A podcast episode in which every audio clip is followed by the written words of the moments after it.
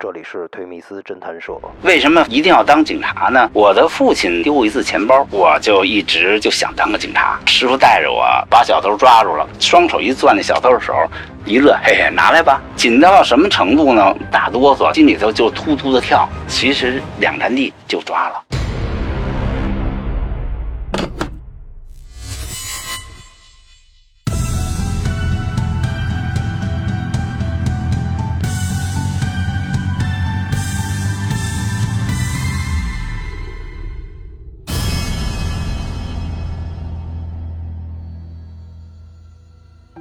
我叫刘宝忠，今年六十岁。我是一九八三年十二月参加工作的，之前呢是在工厂工作，后来参加的考试，考了公安机关，一直呢从事反扒，到二零一五年四月我退休了。在期间呢，一直就是从事反扒工作，有一段时间因为受伤，所以说在内勤搞了一些。其他的辅助工作，为什么一定要当警察呢？当时我就已经上班了。我的父亲很早以前丢过一次钱包，然后呢是七十块钱，是谁找了这个人？其实我当警察的时候，这个人还在，就是反扒的。所以说呢，我就一直就想当个警察，抓小偷，就特别简单的、特别朴素，就想当警察。呃，抓小偷就是，而且我知道是十三处，在当时一九八三年还叫十三处，八四年改的公交分局。当时并不知道说我一定分配我抓小偷，那会儿呢，嗯，也小，只知道，呃，警察一个是小偷，一个是户籍警，就是片警，还有一个交通警，其他的就基本上就不太了解里头的情况。我刚一开始呢，从事的是侦审。不是直接上车抓小偷的，在八五年的三月还是四月，我呢下到那个反扒组，这样我才开始呢真正的从事到反扒的工作中来。我记得我第一个抓小偷啊，是跟着师傅，我师傅姓牛，然后师傅带着我在木樨地坐二十一路到北蜂窝。应该是上午八点多钟的时候，因为我们基本是早晚高峰嘛。然后呢，我们是从后门上的车，当时那个车小，站少，就两个门嘛。然后师傅跟着，我就跟着师傅后头上。师傅说上车我就上车，上去以后，师傅说这儿有一个，关键我也看不出来，又怕给师傅捅醒了，又怕呢偷东西我看不见。呃，事实证明我确实没看见。然后师傅呢一说齐了，师傅把小偷抓住了，我印象特别深。第一个嘛，双手一攥那小偷的手，一乐，嘿嘿，拿来吧，就这么简单。那贼是北京的，我一看这个，我就赶快就过去帮助师傅把小偷呢抓住了，铐起来，然后带到派出所了。给我的感觉，这师傅这个胸有成竹，特别镇定，看见贼以后稳稳当当，不慌不乱。当时，哎呀，又想看。又不敢看，紧张到什么程度呢？不能说打哆嗦，其实心里头就突突的跳。其实两站地就抓了，这个给我印象记忆特别深，因为终究是第一起嘛。这个事儿完了以后没多长时间，在前门二十路那儿，我又发现了一个小偷。当时呢是我们都分散，我呢看到他了，而且呢把从。衬衫上衣，小兜把那个钱偷出来了，多少钱不知道，反正肯定是钱。我不敢抓，因为时间特别短。呃，我呢又独立的没有抓过，就赶快跟我师傅说说这个这小偷偷出东西来了。我说哪个？我就赶快跟他说这个这个。他就叫我们另外一个师傅去看着他。他说偷的是谁呢？我就带着那师傅赶快去问那个丢东西的人，说哎呀十几块钱。后来给抓了，这个其实我特有成就感。成就在哪儿呢？是我独立发现、独立控制，就是没敢抓。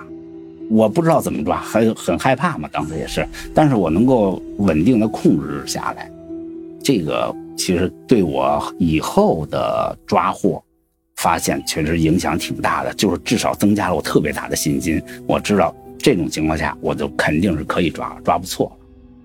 八六年也是四月份。四月份呢，我和我的另外一同事可以独立办案了。我们当时在故宫一百一十六路，是从王府井上的车，到天安门东下的车，然后他们进故宫了。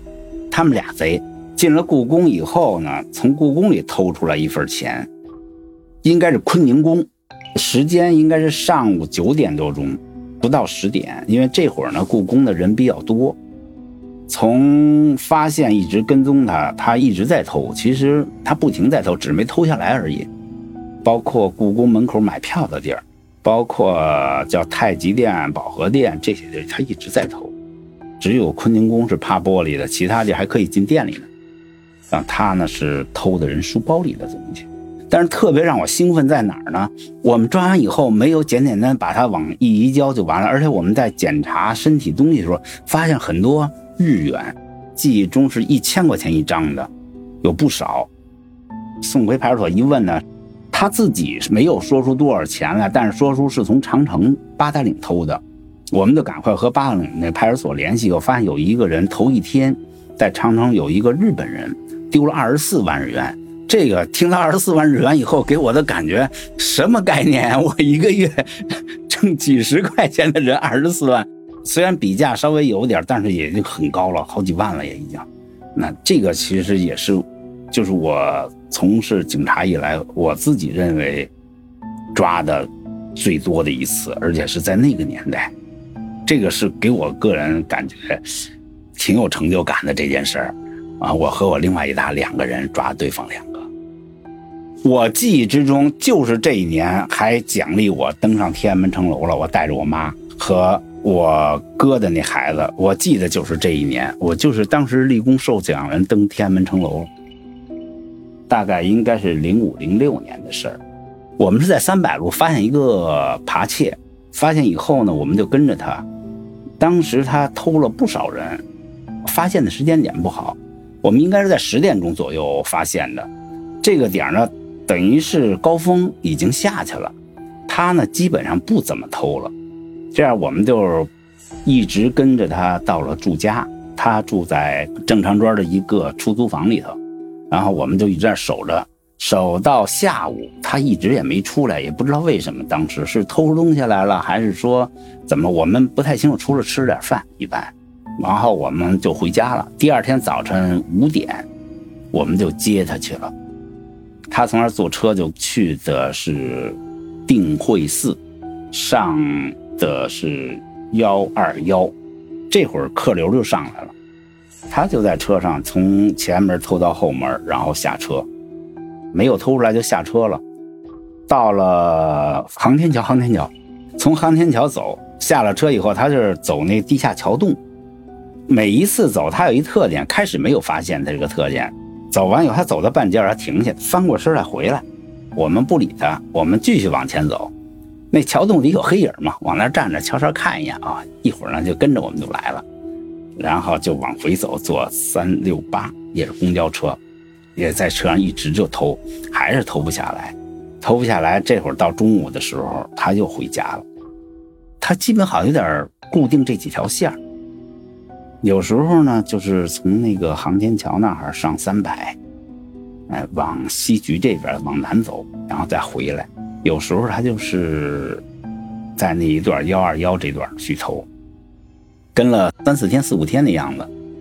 在最后一次呢，我就在那一直守着，也还是这个点儿。偷出来以后，在幺二幺上头，这会儿我看见了一个事主腰里头啊别着一手机，但是看他老在那主来回折腾、来回走，在一会儿走挤到这边，一会儿挤到那边，就是人太多，他也不得劲偷。等到钓鱼台了，他走到那儿以后呢，他呢躲开那事主了，往后门挤。因为我和小偷呢大概其隔着有俩人，然后我就挤过去，就假装下车，让下车下车，边说边往后挤。我一看那腰里没有手机了，肯定是下来了。下来以后呢，我也不知道他在哪兜，然后但是从动作来看，应该是左手。从他站的位置和他手的动作。